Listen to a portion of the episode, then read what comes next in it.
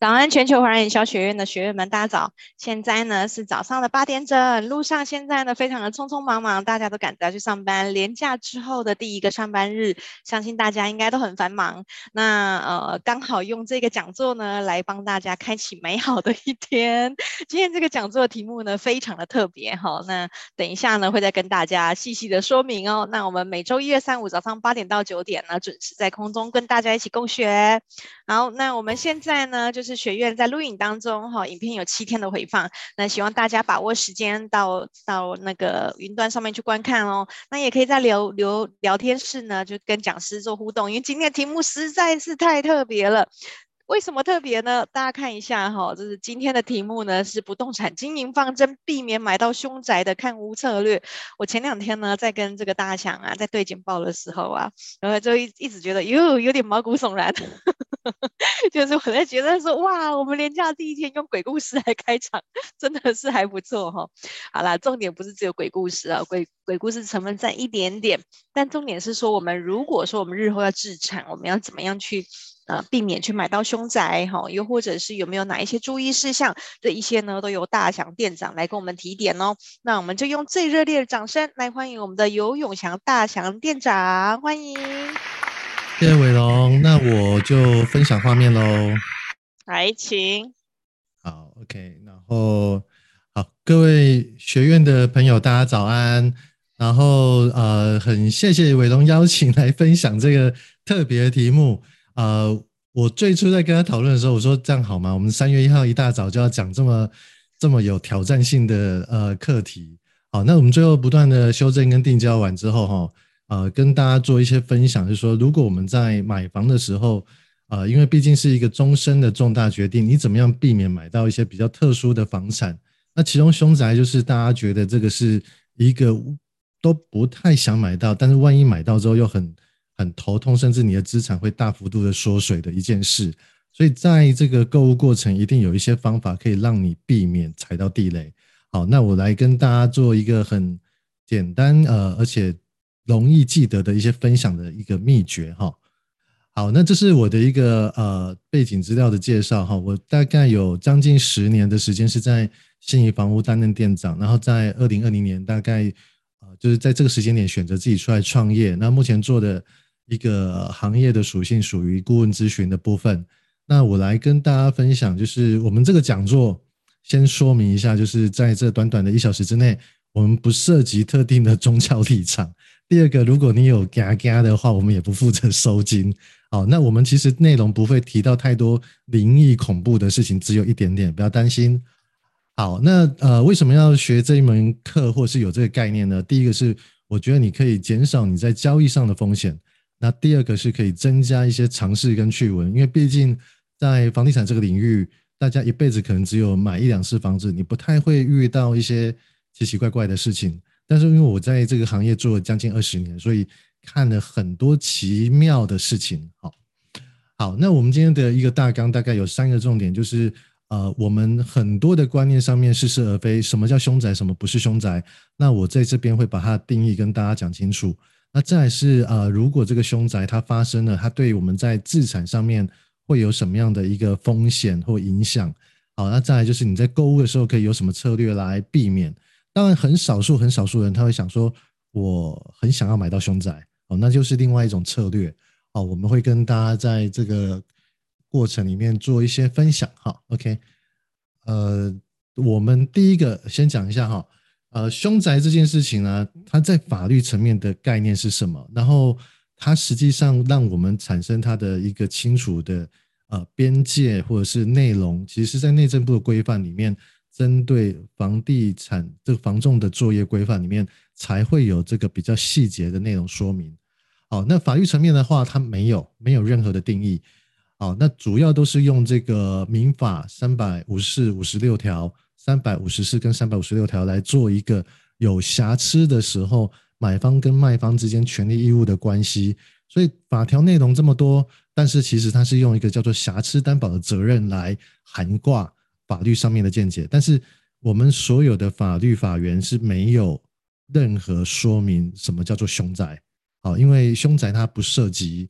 呃产权上面的问题，权利上面的问题。那主要是根据内政部它有一份文件叫做《不动产委托销售契约书》的范本。那大部分只要是呃屋主委托给房仲卖房子的时候，他会填写这份资料。那在这份资料里面有一个叫做呃不动产标的现况说明书。那大概是在中间十一条左右的内容，他会填写说啊、这个建筑物就是委托销售建筑物，在它的专有部分。在卖方的产权持有期间，是不是曾经发生过呃凶杀或自杀致死的情况？这个事情，好，那这边就有一个专，就是比较重点的地方，就是专有部分。好，专有部分是指我们的房子的呃室内主建物跟阳台为主。那如果你是在二楼或是顶楼，它有额外一个大的露台，那个露台也是你使用的话，那也就是专有的部分。那产权就是说，当这个呃屋主他在从他买了之后到他卖掉，都是他这个持有的中间曾经发生过呃凶杀或自杀之事。好，那我们把这个文字的部分再整理一下哈，我会把它的定义分成就是结果、过程、时间跟区域。好，那结果就是你一定要死掉。好，如果在里面发生了不管什么事情，那没有死掉，这个房子不是凶宅。好，那这个就会产生一个很微妙的差异。好，那那你过程是凶杀或自杀？那广义来讲哦，还有一个关键就是他在里面有求死行为。什么叫求死行为？就是他意图要自杀，或者是呃，就是上吊啊，或者是吃安眠药，就是他有主动想要去追求死亡这件事情。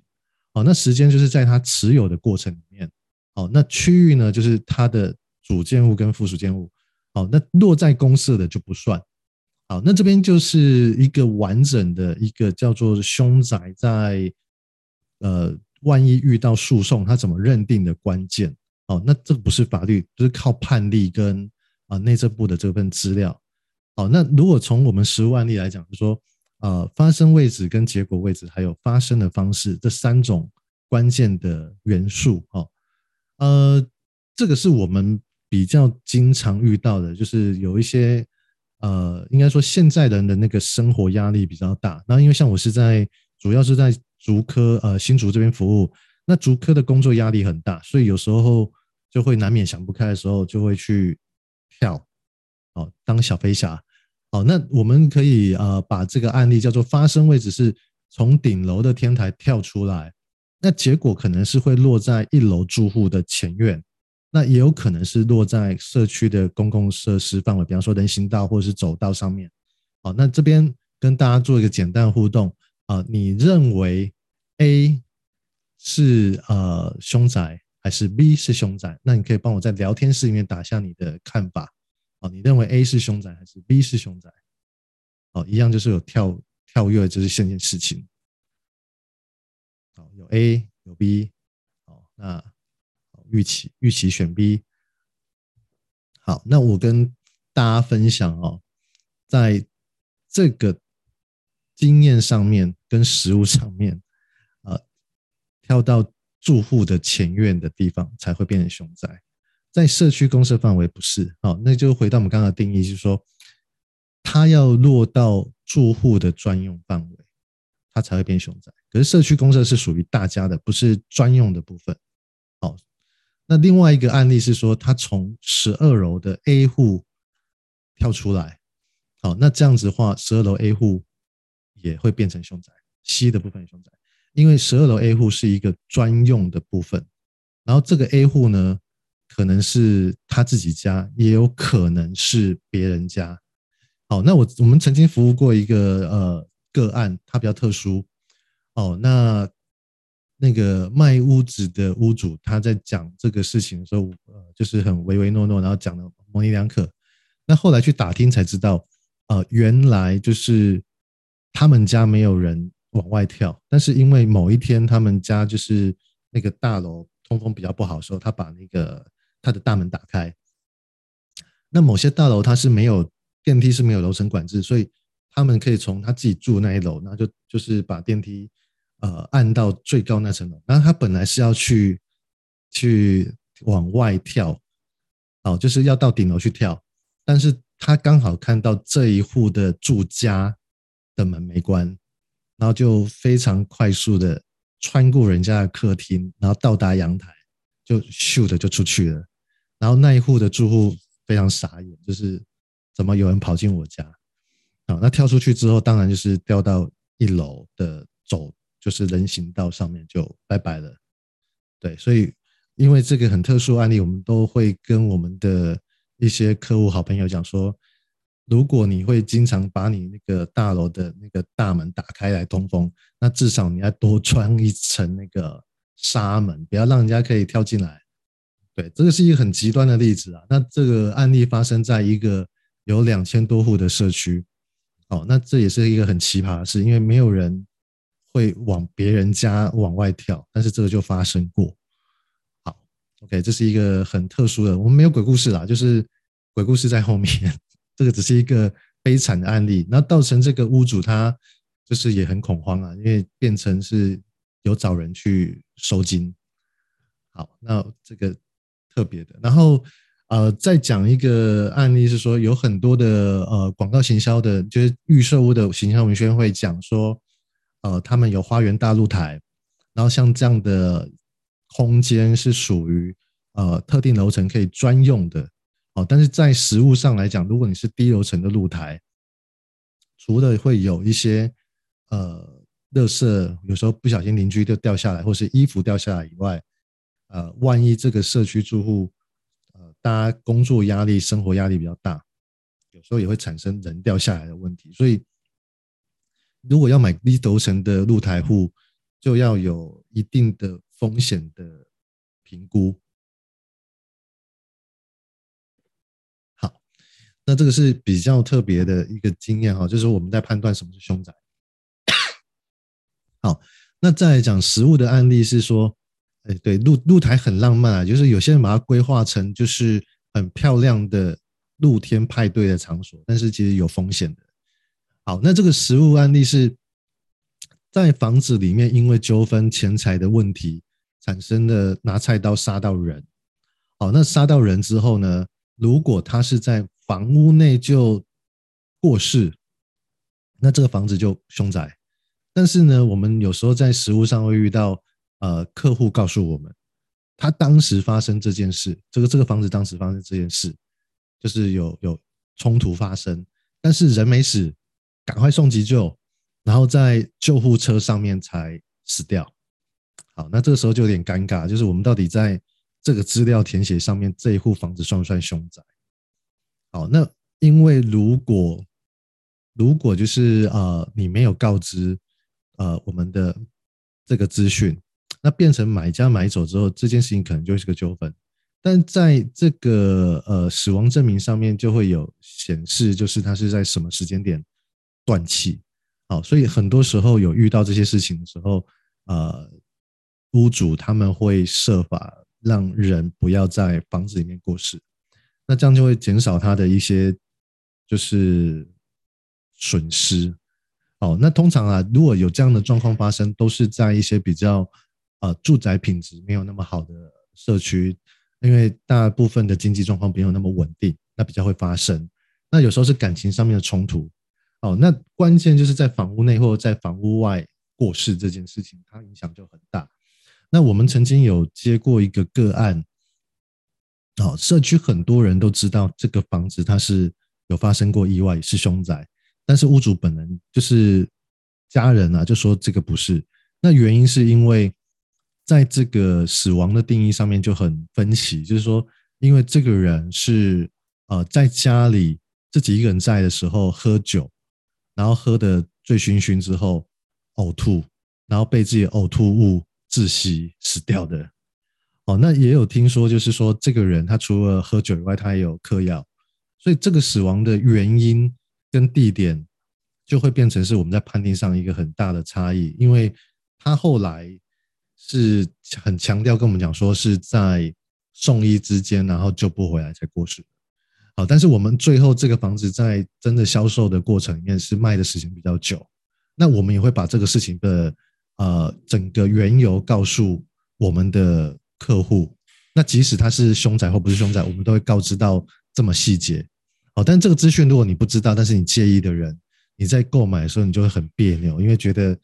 住在一个不是那么吉吉利的房子里面。好，那这是一个发生的凶宅，然后上吊呢，就更常会有一个状况，就是呃，只有发现人知道他断了气没，哎，但是这件事情一定是在房子内发生。那少数少数有一些很特殊，是他会跑到公社上吊。哎，那就是在公共设施的环境里面上吊，就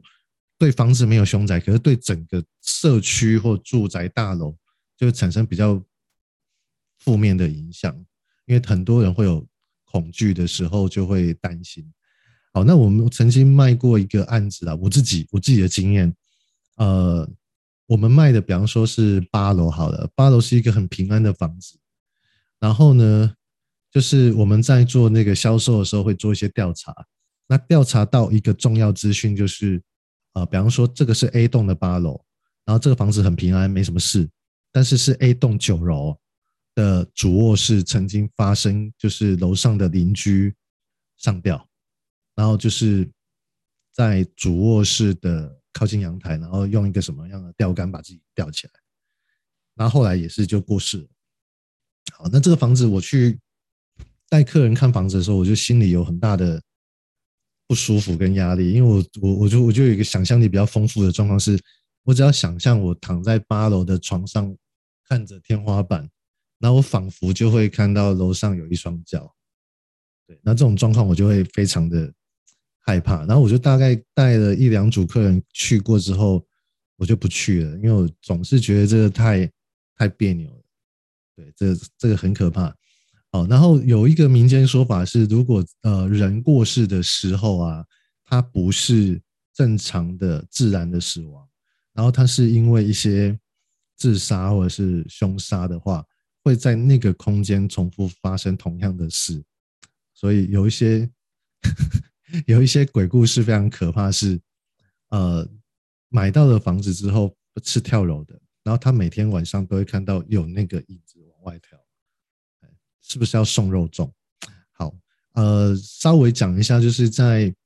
遇到这种凶宅，民间习俗怎么去化解？哈，通常如果不小心或不知道的情况买到这样的房子，那会请就是那种道士来做法，然后会来量量量。那这个过程就会他们会有一些呃临界的沟通方式，问他愿不愿意离开。但是如果怨念很深，他不愿意走。那就会有很多的驱魔或是呃施法的方式。那送肉粽特别都是针对上吊的的这个群体比较多，是他们会把他请下来之后，然后走某一条街，然后一直送到海边，然后再把跟他约定的东西烧掉、化掉送给他，然后请他出海。然后这个都是仪仪式上的象征啊。那我觉得就是说。这些事情它并没有那么大的物理上的影响，但是对我们精神跟想象力上面就会有比较大的压力。好，那我我讲几个就是曾经上过新闻的个案哦，像那个小鬼他之前比较明显过世的这件事情，很年轻，然后就突然过世了。那后来解剖完之后，发现他是在心呃就是心脏休克，然后造成那个就是主动脉剥离。那他就死在他家自己的浴室，可是这件事情他不算凶宅，因为他是自然死亡的，就是他是意外，但是他不是自杀或凶杀，所以像这样死亡的房子是比较没什么问题，他是可以可以购买的。那当然，小鬼的房子后来就是也有听说是因为呃家人他没有没有那么多的呃偿还贷款的那个预算，所以有考虑要卖掉。但像这样的房子来讲，它并不是。什么风水上或者是民俗上的考量，所以这是可以买的房子。好，那像这个呢，它也不是凶宅，但是它有一个很特殊的是，它的邻居发生凶宅。那像这个个案，我们呃，我我跟我很很好的同事运气很不好，他当年就是买了这个社区跟这个凶宅同一层的房子。不到几个月后，他的正对门的邻居就发生了，就是养小鬼杀小孩的事情，那就很恐怖。哦就那个房子隔了半年，就是他的房子是没问题的，可是他他邻居那边发生，但是有这样的事件，半年左右他的房子要出租都没租掉，好，这是发生在后面，所以刚刚有讲说，千金买房，万金买邻，就是你的邻居素质是很关键，邻居就是会受到很大影响，在这个金钱上损失。那像这个房子的主人啊，就是他看广告要卖，那透过房仲，那卖的时候就会特别特别的强调，就是呃，我不是凶宅，但是我的邻居发生过。那我们的经验是，他为什么要告知？其实是他自己住了也不太呃安心啊。就是每天你上下电梯进出的时候，你都会想到你隔壁有一户是比较特殊的房子的时候，你心里会不安定。那有的人比较体质敏感一点，甚至都会。会有看见或听见什么，哦，那这个就是会让人家觉得心情很不安，那就会造成他会没办法继续住下去。那要卖的时候呢，也会不好卖。好，那即使不是你的，好，那后来他们这一户，呃，就是讨论完之后，就是还是要告诉别人，就是告诉买的人，是我邻居发生这样，但是我价钱会便宜一点，如果你也可以接受，你就买。那买了之后不要跟我 argue，就是你你买了就自己看着办，我就不处理了，因为这个发生在邻居家也没办法处理什么，因为只要邻居他不处理任何事情，他就也动弹不得啊。哎，那这个就是邻居造成的。好，那这个案例呢也很特别，就是他在他家的，就是这是一个楼上呃是个店铺卖猪肉的，那楼下是住家。哦，那这个是有一个两层楼的房子。那他在楼下，呃，就是他的猪肉摊休息之后，他在家里磨猪肉刀，用那个砂轮机磨，那磨一磨，猪肉刀就飞出来，然后切到他的大腿的主动脉。那儿子下去就听到啊一声，儿子下去之后发生就是血泊一片，然后父亲还有意识，可是就很快的把他送往，因为。这个地方离新竹的国泰医院很近，赶快送去。可是在这个送往的路程中，就失血过多，已经昏迷了。好，那这这个猪肉摊是在我家附近啊，所以每次都都路过的时候，都会觉得，哎，真的是很可怜。但像这样发生的状况来讲，它是就是正常的，它不是凶宅，它没有，它只是一个意外，它没有涉及到自杀或凶杀。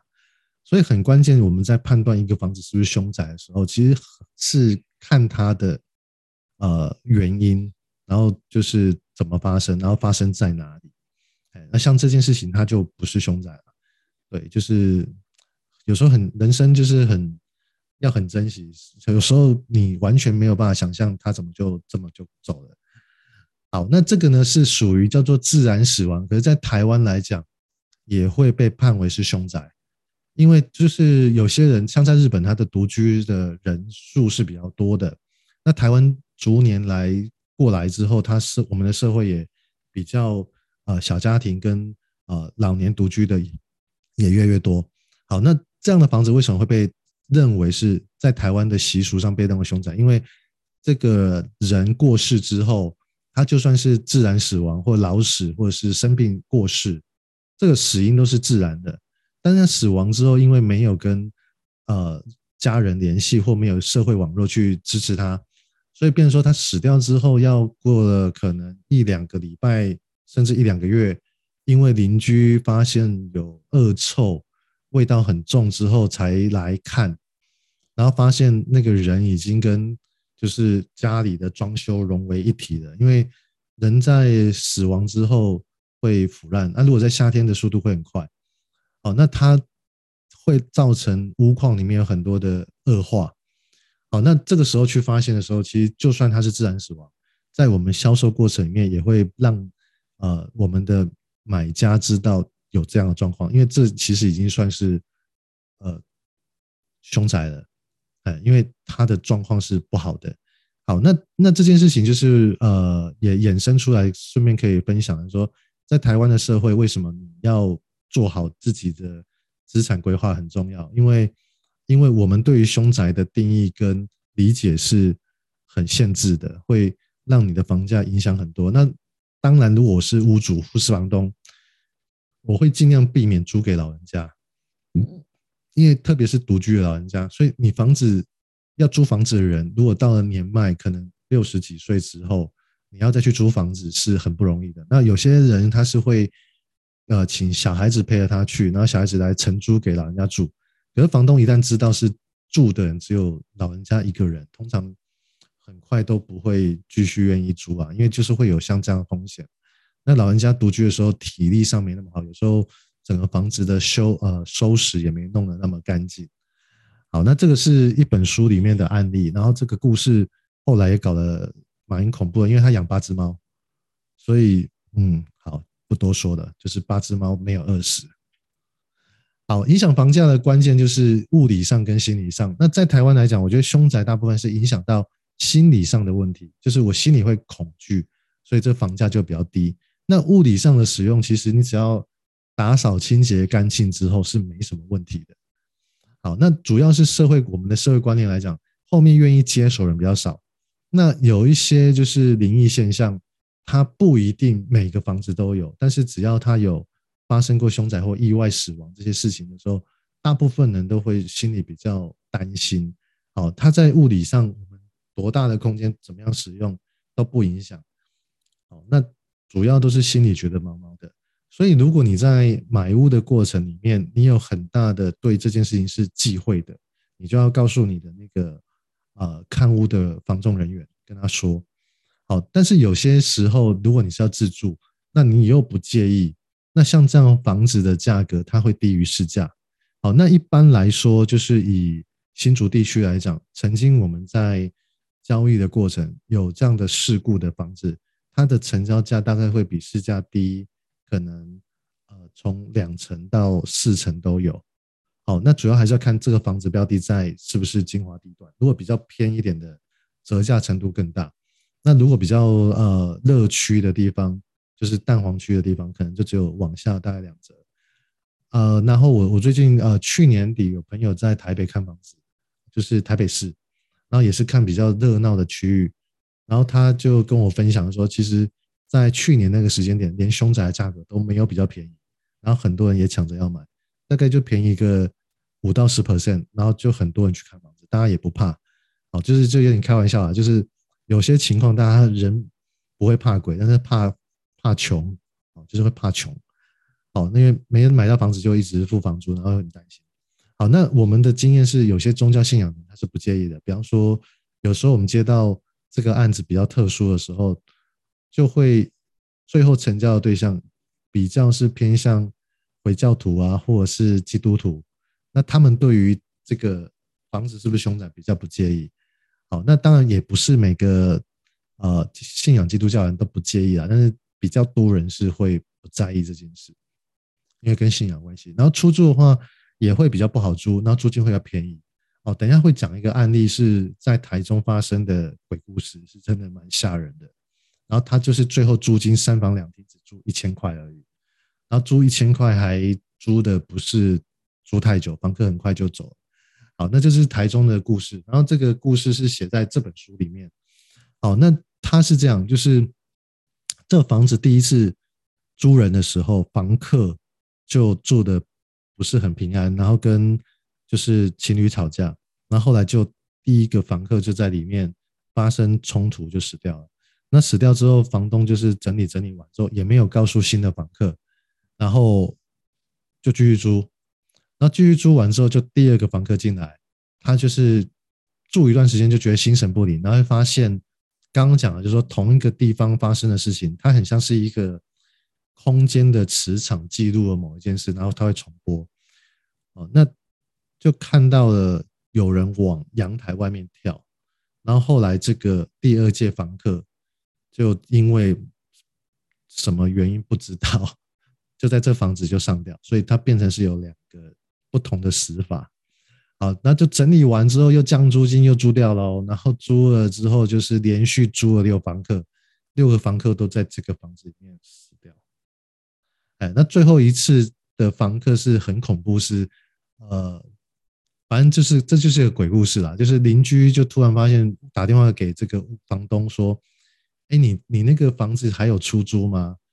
我怎么看到他的那个大门是打开的？你如果有空过来看一下。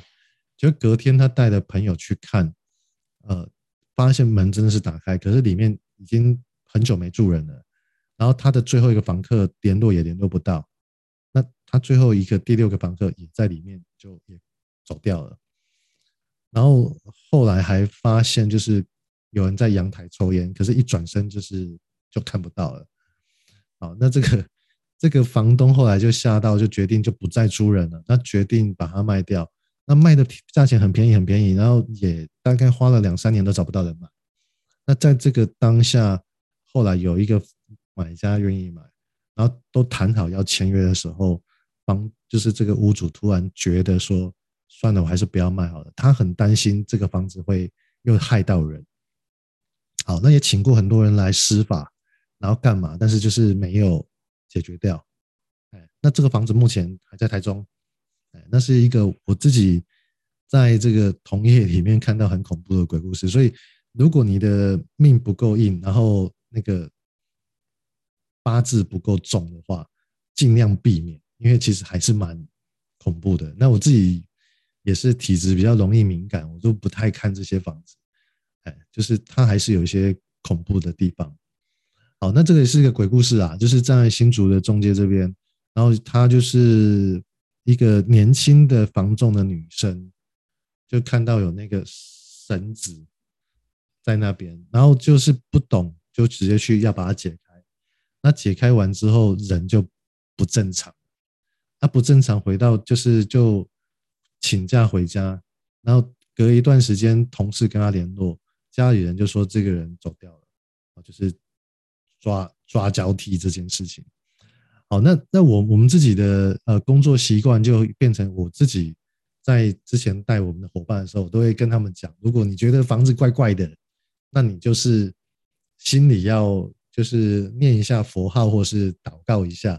然后告诉这个空间里面的其他的人，讲说你只是来做一份工作，你没有要干嘛。那如果有打扰，对不起，然后就慢慢退出去。好，那如果你最近呢，或是过一阵子你有要跟中介看房子，那像我自己都会教我的伙伴有一个很重要的动作，就是我们要进去看这个房子的时候，即使知道它是空屋，我们都会先按一下电。好，那按电有两个意思啊，一个就是确认这个房子里面的那个电源有没有通，因为如果没有通电，你不会响。那第二个是，呃，跟房子里面我们可能看不到的这个临界的朋友打招呼说，呃，我们要带人来看房子，有打扰的，那就是有什么不周到的地方，请他包涵一下。哦，那这样比较不会发生奇奇怪怪的事。那这个经验也是我自己在新人的时候不懂事，门一打开就冲进去，那冲进去之后有一次就就遇到了不太好的事情，然后大概连续七天八天左右都是那种白天没精神，晚上很亢奋，然后是亢奋到我的同事看不下去之后，带我去一个老师开的公坛去收金，然后收金的时候看到。就是就是我一进去，我都还没有讲什么，里面的师傅就开始破口大骂。哎，好，后面的就有点恐怖，先不要讲好了。好，那这个故事是呃我自己发生的，但是它不是鬼故事，它是一个蛮我自己觉得蛮悬的。然后这是一个透天，然后它在市场上卖了大概五六年都没卖掉，然后陆陆续续换过很多的中介公司，很多的承办业务。那有一次。就有一有一个档期是交给我们店的伙伴来卖，那我想说我没看过房子，我去看一下。那我去看的时候呢，就是透天嘛，四层楼，你就要从楼下走到楼上。那我一进房子的时候，我就觉得这房子还蛮奇怪的，就温度比较低，凉凉的，但也没有觉得不舒服啦，就是觉得因为体质跟看的房子多，你多少会有一点感觉，就是这房子蛮特别的。好，那我就很快速的看完，走到顶楼，就是那个天台，走出去看到阳光的时候，心里就比较安定。然后都巡完看完之后，哎，我觉得房子还不错，我就赶快的离开了，我就没有没有逗留，但是就觉得毛毛的，就不知道哪里毛毛的。好，那这件事情我也没放在心上，因为后来这个案子我没有成交，然后屋主又委托了不同的公司那最后一次我在听到这房子的消息是，跟我一个还蛮要好的店长，他们店接手了。那接手了这案子，听他说已经卖掉了。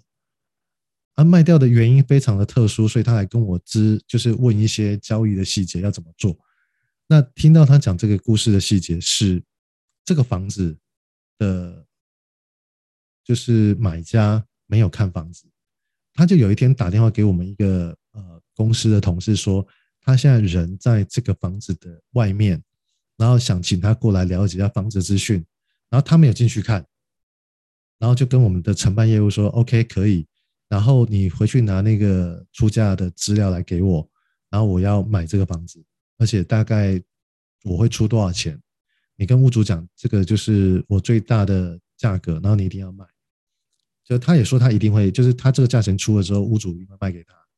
然后同事就觉得很悬啊，就是哪有人看一个一千多万？我记得那时候好像一千五百多万的透天，然后他出一千三百万，其实出的价钱不差。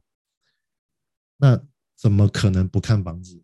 好，那同事就回去。处理嘛，因为这算是比较特殊的个案，是我们买卖房子一定要让客户看房子，不然会担心屋况会有纠纷。好，那同事呢，就是虽然有这样的一个绩效可以做，很开心，但是也觉得怪怪的。那他去回去跟他店长问，那店长就讲了很多的方法，然后他们店长跟我很好，又问了我一些备案。好，那整个事情弄完之后，前面的这些属于俗世的，就是人间的事情处理完之后。大概隔了一段时间，我再去打听，我才知道原来为什么那个买家不看房子。那个买家住的地方离这个房子有一段距离，但他有一天就是在家里做梦，就梦到了在某个路口有一个什么样的房子，他那个房子有两个老人家跟他招手，跟他说这个房子要卖给你，那你只要什么时候过来，然后看一看，那我们要把这房子交给你。然后，因为这个梦太，我起鸡皮疙瘩了，这个梦太清晰了，所以他们就也没有耽误时间，很快时间就到现场。那一看，从外观看就跟梦境里面的房子一模一样，所以他们就买了。可他买的时候也不知道这个房子他们要做什么用，只是知道说他们有被托付要把这个房子买下来。OK，那这个故事到后来我就知道为什么他们可以不看买，因为第一个它是透天了，那第二个是。因为这个有太多说不清楚的事情，然后呢也没有道理。好，那我们为什么以前在帮屋屋主卖这个房子卖不掉？因为房子里面的守护神啊，或者是一些呃特殊的人，就是他是有决定这个房子要托付给谁。所以如果不是那个人来以前，这个房子都不会卖掉。好，所以我们有时候会呃以在房仲业来讲，就是。房子会有一个叫做触缘，就是跟房子有没有缘，对。然后这个最近我路过看一下啦，就是呃新的这个买家屋主哈，就是有把房子稍微整理一下，然后就出租，他也没有过来住。那知道这个买家背景其实是呃也是经济上还蛮不错，做生意的。啊，伟龙不要担心，我们没有讲很可怕那种很恐怖的故事，都是合理的。好，那在购物策略上面啊，有两个重点，一个叫做避免买到，还有你真心想买这两个重点。好，那我要讲说，你要避免买到的话，哈，你是透过防重的话，你比较容易回避掉这个买到凶宅的风险。好，第一个就是你要了解自己对于凶宅的承受程度啦，就是说，有的人他只要说我买了这一户没有就可以了。那有的人他比较更要求高一点，是我希望我那个楼层没有，那我那个楼层就比方说我是三楼，那三楼都不要有就可以了。那我是五楼就五楼不要。那有些人他会要求就是我要跟我共用电梯楼梯间，这整栋都没有，我是 OK 的，我就不要遇到凶宅。好，那另外一种就是我要这个整个社区没有。好，那我我当然会告诉大家，就是说如果你自己跟我比较一样，是希望不要买到凶宅的话，你就要告诉他你的能接受的范围到怎么样，针对呃凶宅这个筛选的条件，啊，因为这这几种我们都有遇过，好，那透过房仲的话，它会有不动产说明书，会呃，在信房屋的这个资料长这样，那每一家的样子不一样，但是它都会有这几个字叫做不动产说明书，那在里面会有一页叫做呃这个这个叫做呃标的物现况说明书，就是这一页一定要看。好，标的物现况说明书。好，那里面就会说明这个。好，但是呢，如果这个是有写它是没有凶宅的，那是不是就没有凶宅？理论上应该是啦，但是你还是要去实地核查一下。好，那刚有讲到那一层没有。好，我们刚刚有讲说，呃，在前面的部分有讲。就是我们在这件事情的定义上面是结果要死掉，好，那死在哪里会认为是凶宅？主建物跟附属建物，附属建物就是阳台，好，只要你这一户的里面没有，它就不是凶宅了。但如果像我刚刚讲的，我去看我这一户没有，可是我隔壁邻居或楼上有，那我自己会不会感觉到有毛毛的？如果有，我就避免掉，因为毕竟房子你会住很久，自己买的，那你还是追求平安一点比较好。然后呢，这是一个比较大型的社区，大概社区有三百多户。好，那呃，像这个平面图，你就可以去收集一下哈。像现在呃，网站上面像乐居，它会有提供这种平面图。那如果这个社区它是像这个建这个个案来讲，它是一层三户，一层两户，那这种你要遇到我们同一层没有的情况是比较容易的。哎因为户数少嘛，那有没有就很容易知道。好，那像我们除了看我们自己那一户，如果你会在意凶宅这件事情，你就要小心一点。好，然后呢，在这个建案，它就一层楼有七户八户的。那像现在公设比都很高，比方说新复发保家他们在推首购的产品，要让公设降低，它就会一层楼有的甚至在。呃，新北市我曾经看过的资料里面有一层楼有二十户的，它像饭店式经营的方法，但是像你一层二十户，然后你的就是购买的族群又是比较年轻一点的首购的族群，那房间都很小，所以他只要到一个年纪，他成家了，有小孩，空间不够住，他就会搬走。那搬走之后，他的房子可能卖掉或出租。所以，当这个呃小平数的个案来讲的话，它的流动性会很高。然后，房客如果是出租的、买来收租的，那房客大概一年两年都一直换。那像这种就是他的居住安定性是比较低的。好，那像这种个案比较容易相对有风险，因为大家来来去去彼此不认识，那比较不会有一个叫做邻居关系在。那。这个可以避免。那我们刚刚讲说，那个社区有两千多户，这是新竹一个大的建案。那社区全部都这样。那两个红点点就是这个社区总共有五个地方啦，是有跳下来。那两个红点点的地方就是曾经最弱的位置。哎，那我我我们会跟我们去带客人看的时候，有人介意，有人不介意。但是像我自己知道，我就会说大概在什么地方。那这个就是如果你要全社区没有，就。直接这个社区就不看了，因为它就是有发生过在外面。哦，那你在公社运动、散步、慢跑的时候走过那些路段，就就就看想象力。好，那你你还可以做什么？就是说，因为如果今天你是跟直接跟屋主买，那屋主是不会写这个资料给你看，他也不一定会告诉你。呃，目前可以看到的东西是台湾有一个台湾凶宅案，但是这是一个民间自发汇整的资讯。所以这个资讯它的准确度跟正确度没那么高，那就我自己在使用上哦，呃，查一下有的参考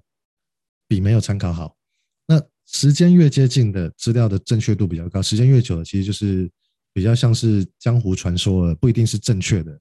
啊。但是有这些资料的时候，我们比较容易去看到要不要再进一步调查。那进一步调查，我通常会。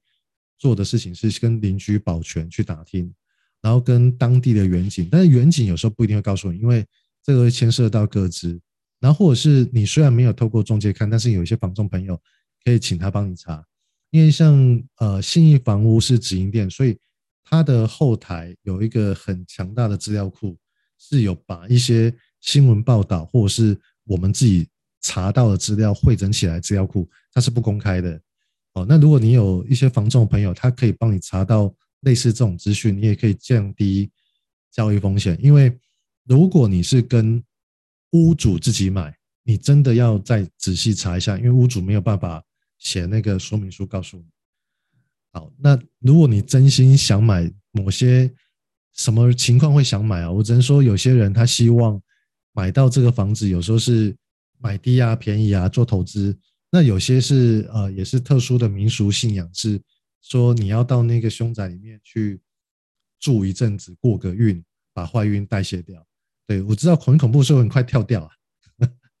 OK，那个画面是不舒服的。然后呃，如果你真的想买，我我会跟大家分享一下，就是有些情况在自产的规划里面不考虑民俗的问题，那我会建议是要买透天啊，因为有天有地。那你可以把房子打掉，让那个土地去晒一晒，晒个几年之后，至少就比较平静一点。可是如果你买大楼，你不可能把整个大楼都拆掉，因为在处理的方法的极致就是把房子拆掉，连房子都没有就没有宅嘛，那就没有凶宅了。你要先有房子才有办法凶。好，所以如果要就是买透天。好，那找这些某个区域内比较资深的房仲人员。然后或者是资深的代书，他们手边的资讯，或者是他们知道有哪些地方其实是有这样的标的的，哎，这个可以可以，就是真的想买的话，好，那我我我帮大家做一个小结，就是说，呃，在避免买到凶宅这件事情上面，三个重点啦，就是你要看问题，好看就是如果你是透过中介，你一定要去看他的这个不动产说明书，针对屋况的标示，就是他如果标没有。你再去进一步查，如果标有，你就可以直接不要看了。哦，那问一下邻居，问管理员，至少邻居都对这种事情是相对比较八卦的。那他们如果知道有，那你自己在意就不要看。那提就是跟中介提要求，就是你要呃避免的凶宅的等级到什么程度，你跟他讲，让他在前置作业帮你过滤掉。啊，因为这个东西有些人就是不能接受，就是不能接受，所以。你与其你去花时间看到房子是这样，再来说你不要，不如一开始就告诉他你的需求就是不行。好，那有些人体质比较敏感，甚至去看了还会觉得不舒服的。好，那大致上的分享到这边，那我提供两个想跟我交朋友，或者是想要更进一步了解房地产的资讯的朋友，呃，你可以加入这个赖的房产聊天室。然后，如果你有一些相关想要了解的问题，然后我可以做一些统一回答。那我的粉丝专业会不定期分享一些我在房地产观察到的一些现象，或者是中介业的观察的心得，来做一些分享。好，这也很高兴能够今天早上来跟大家做这个不是鬼故事的分享。我们是非常专业的，告诉大家说，你在这个自产上面有一些特殊的品相，你怎么去避免。好，那今天的时间就到这边分享到五十分，那我们把时间再交给伟龙。谢谢，谢谢大祥，我刚刚 立马加入，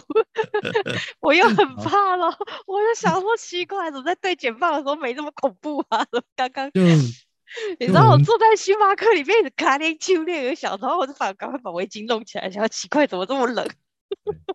像你就是要一定要跟房仲讲清楚，你不能看这种房子的人，千万不要去。真的真的是不不是因为我觉得我的胆子又比一般人再更小一点呢，我是真的 从小就不敢听任何鬼故事，人家一讲我就立刻尖叫的那一种，你知道吗？然后 真的是，然后小时候的这是最最我这一辈子真的没看过任何任何鬼故事。最那个就是小时候无知看了僵尸片，然后就尿床，就就僵尸片就是小时候不是都有那种那个那个谁演的那个僵尸片，然后就看到了僵尸片，然后就然后后来就知道自己就是完全不能接受，然后就想说好，那就从来不看。对啊，好啦，今天不是鬼故事，今天只是比鬼故事还要没那么。但我还是觉得蛮恐怖的，对，很恐怖。我个人比较那个 主持人自爆，恐恐怖的部分，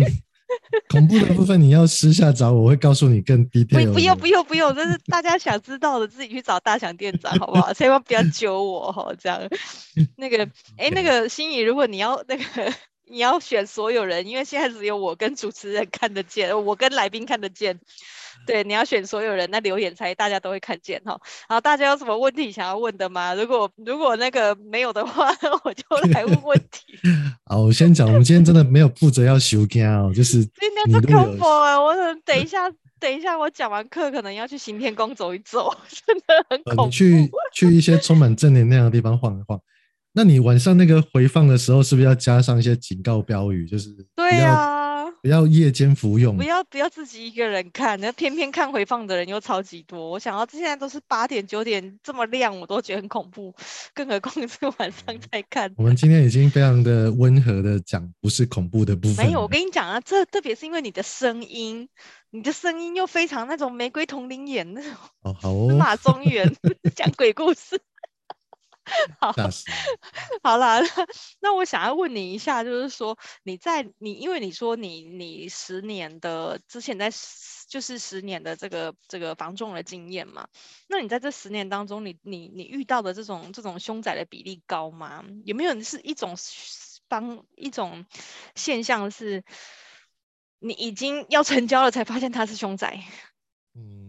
会有这种现象吗？我我讲一下哈，就是我是有将近二十年的房仲经验，然后十年当店长。哦、嗯，OK OK。那嗯，那这个这个我要讲，就是说它有一些时间点是景气不好的时候，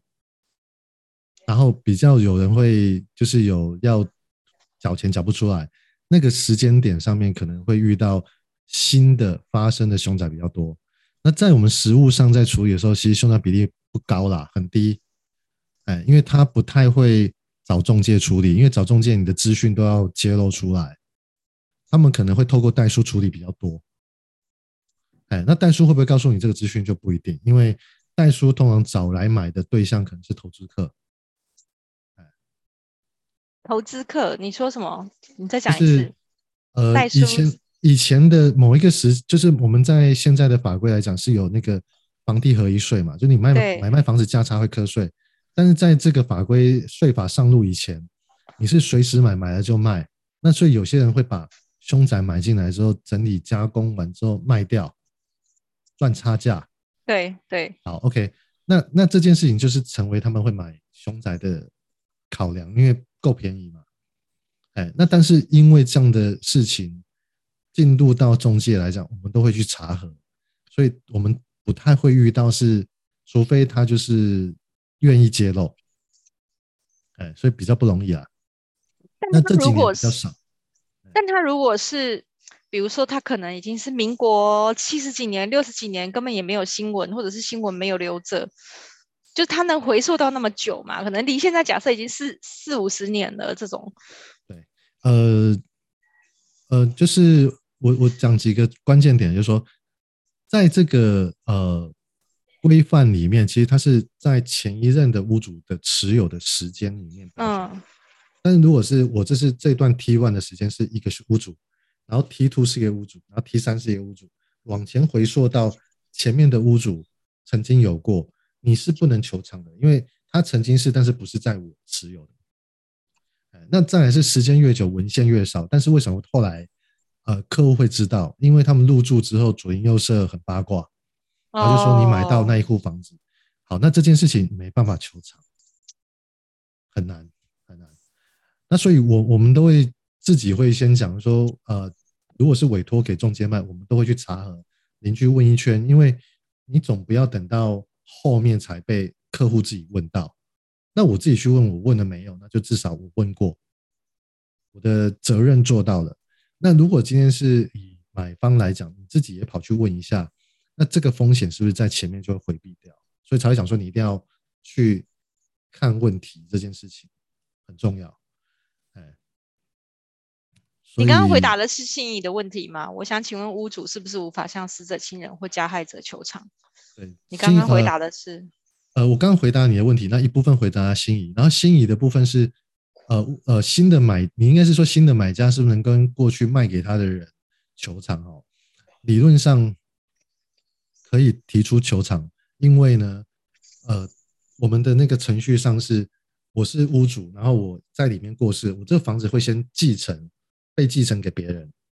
是我的直系亲属。然后他们再拿出来卖的时候，他要告知，在过去那段时间有没有。那如果他说没有，但是有，这个就可以求偿，但是你要有举证，举证说他这个前一手死亡原因是不是自然死亡，那你就要查核一些资料出来，才能让这个诉讼成功。那通常就是把那个就是要去估价，估价是说，那我应该低于多少的买价，然后他赔偿给你。那多多数人呢、啊，在提这种诉讼的时候，他的球场并不是价金的减少，他们多多半都是希望说，这个房子我不要，你钱还我，房子还给你。嗯，那这个在交易上是很困难的，因为他没有所谓的回复原状的这件事情，他一定要成功的判决下来，让这个交易是无。效，那这是一个重大瑕疵。嗯，那可以，但是可以向可以向死者的继承人或者是加害者求偿。那加害者求偿这件事情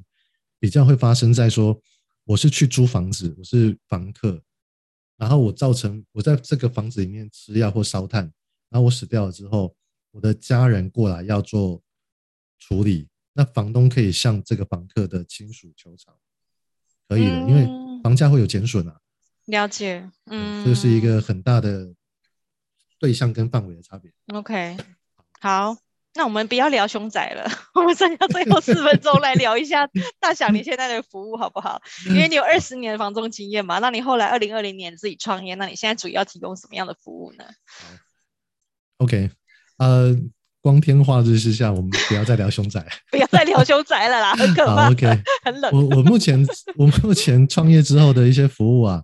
比较多是针对一些呃中小企业提供一些经营管理上的咨询，